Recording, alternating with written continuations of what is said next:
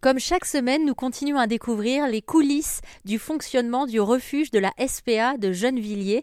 Fabien est notre maître de stage. Il était d'abord bénévole, il est devenu salarié, à l'image des 710 salariés qui œuvrent quotidiennement pour aider des milliers d'animaux chaque jour, qui leur permettent aussi d'avoir une nouvelle vie. J'ai de très belles histoires. J'ai par exemple cette dame qui était venue avec sa jeune fille de, 13 ans qui souffrait de, phobie sociale à l'école, qui avait beaucoup de difficultés pour euh, se sentir euh, à l'aise avec les adultes, même les grands adolescents. Et sa maman voulait lui trouver un animal qui puisse lui donner ce petit, cette petite joie de vivre, cette petite confiance en elle. Elle est venue chez nous. C'était son premier chien à cette euh, Euh, et, je les ai guidés vers un petit berger. Et quand euh, on a trouvé l'animal qui leur correspondait, que j'ai dit à cette petite jeune fille de 14 ans, ben voilà, c'est ton chien. Elle était en larmes.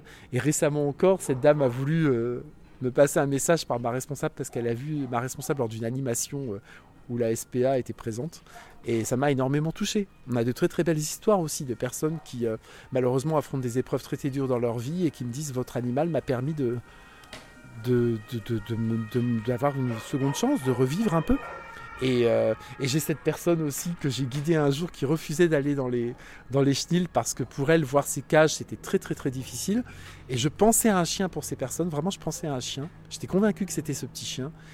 Et malheureusement, il était tout au bout du refuge.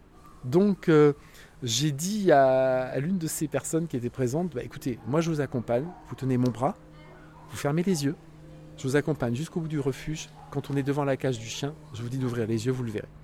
Et en fait, la rencontre s'est faite comme ça. Et puis euh, ces personnes ont réfléchi, elles avaient quelques appréhensions parce que c'était un chien qui arrivait de, Martinique, si je dis pas de bêtises, ou de Guadeloupe. Et donc euh, il y avait quand même euh, pas mal de choses à faire au niveau de l'éducation, des choses à savoir et tout. Et, puis elles m'ont renvoyé des nouvelles qui étaient extraordinaires derrière. Et on en a ri, on en a souri, et ça fait du bien. Ça fait vraiment bien parce qu'on vit de très très belles histoires. la vie en refuge, c'est véritablement un ascenseur émotionnel toute la journée. Parce que vous arrivez le matin, vous êtes très heureux, vous venez nourrir vos chiens, vous les câlinez au moment de, leur retirer leur couverture le matin parce qu'ils dorment toutes les nuits avec leur couverture. Je tiens vraiment à le dire parce que je ne supporte pas ces critiques sur Internet ou, les réseaux sociaux où on nous dit les animaux n'ont pas de couverture, ils sont derrière des cages. Oui, mais les gens ne voient pas l'intérieur des chenilles. Nos chenilles sont chauffées en hiver, nos chenilles dont nos chiens disposent de couverture. C'est très très important de le souligner. Euh, ils ont leur gamelle d'eau qui est remplie. On va y à ça toute la journée avec mes collègues. Donc vraiment j'y tiens. Et c'est vrai que le matin quand on arrive, qu'on va les nourrir, qu'on retire les couvertures pour pas qu'elles soit trempée en cas de pluie. Quand il pleut, on ne veut pas que les chiens patouchent dans l'eau, euh, dans la partie extérieure du box pour ensuite mouiller leur couverture à l'intérieur. Euh, donc on retire les couvertures, on passe ce moment à les nourrir, à les câliner, à leur dire bonjour. L'instant d'après, on va nettoyer leur cage. Une heure après, on va se rendre compte qu'un animal est malade. Il va falloir l'emmener voir le vétérinaire pour voir ce qui se passe. Ça nous soucie un petit peu. Euh, deux heures après, on va faire une adoption magnifique qui va nous, qui va nous faire vivre un moment extraordinaire. Une heure après, on aura un retour ou un abandon qui va nous choquer ou nous traumatiser parce qu'un chien va nous arriver dans un état incroyable ou parce que malheureusement on croyait à cette famille et on croyait à ce placement et ça ne l'a pas fait. Enfin voilà, il y, a plein d'histoires incroyables. On a parfois aussi des gens qui vont vouloir nous abandonner un chien et malheureusement en plein été, quand on transporte un chien dans une voiture à 35 degrés euh, dans l'espace habitacle, euh, un chien en plus, un, bulldog, donc il y a déjà des problèmes respiratoires, qu'on nous l'amène et que le chien est au moment d'arriver au refuge est en train de mourir, qu'on le transporte à tout va pour essayer de le sauver, qu'on lui mette les bacs de glace et qu'on le voit mourir dans nos bras, c'est très très dur. Donc voyez, vous, vous vivez des moments comme ça, vous vivez des moments comme ça au refuge, mais il faut toujours, toujours rebondir et toujours vous dire que vous êtes là pour eux. et même quand les journées sont émotionnellement difficiles, vous savez pourquoi vous êtes là. Vous vivez à 100% de votre temps avec eux. Il ne faut pas compter vos heures, il ne faut pas compter euh, le nombre de vos pensées qui leur sont consacrées parce que c'est vraiment le job passionnel, c'est ça. Elle est loin hein, la vie de, bureau parce que je rappelle que c'est un changement de voie euh, vous concernant. On en a parlé la semaine dernière sur RZN Radio. Euh, vous aviez une vie euh, de, bureau et vous avez commencé le week-end par, par devenir bénévole dans un refuge. Et puis bah, la suite, en fait, ça a été pour vous de découvrir vous étiez bien plus heureux comme ça, comme on l'entend. Franchement, ça, ça transpire euh, vraiment de ça. On voit que vous êtes hyper épanoui. Euh, mais du coup, c'est pas trop, trop difficile. C'est-à-dire, vous êtes accompagné comment dans l'équipe en fait? Vous faites des réunions pour parler un petit peu de toutes ces émotions? Déjà, je tiens à préciser que je suis pas le seul cas de reconversion parce que la plupart de nos salariés ici ont tous eu une activité qui, qui n'avait rien à voir avec la protection animale. Autant je vous dirais qu'il y a 20 ou 30 ans, les gens qui venaient travailler en refuge à la SPA étaient peut-être pas forcément tous passionnés par ce qu'ils faisaient.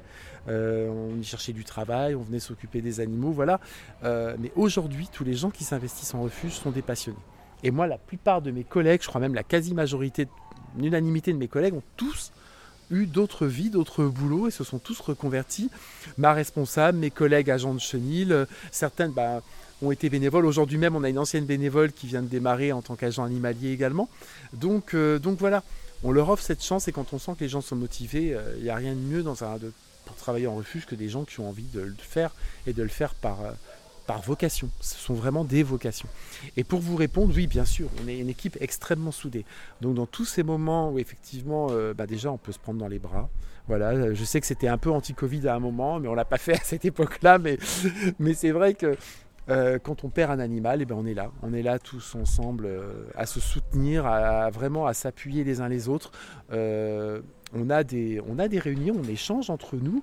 Euh, nos responsables nous réunissent pour que par moment, bah, si on a besoin effectivement d'évacuer, on évacue les choses.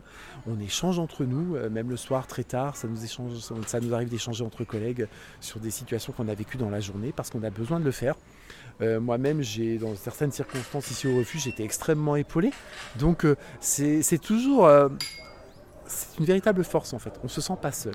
C'est ça qui est important. On se soutient et qu'on soit agent de chenille, agent de chatterie, agent d'accueil, euh, vétérinaire, assistant vétérinaire, responsable. On, est vraiment une équipe et on tâche de rester liés. Voilà, on a tous des personnalités. On ne peut pas tous, bien entendu, s'entendre euh, de la même manière, mais, euh, mais on vit dans une structure, dans un environnement qui fait que s'il n'y a pas ce lien entre nous, eh ben, le lien ne se fait pas avec les animaux.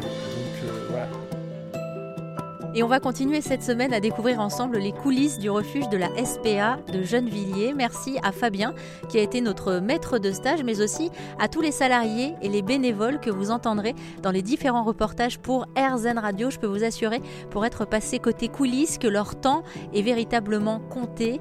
Leur objectif est toujours le même, le bien-être des animaux. Et puis vous entendrez aussi de très belles histoires sur RZN Radio. J'ai tendu le micro à quelques adoptantes et adoptants qui viennent ouvrir la porte de leur foyer avec cœur et sincérité. Si vous voulez en savoir davantage sur les conditions d'adoption à la SPA, n'hésitez pas à faire un tour sur rzn.fr.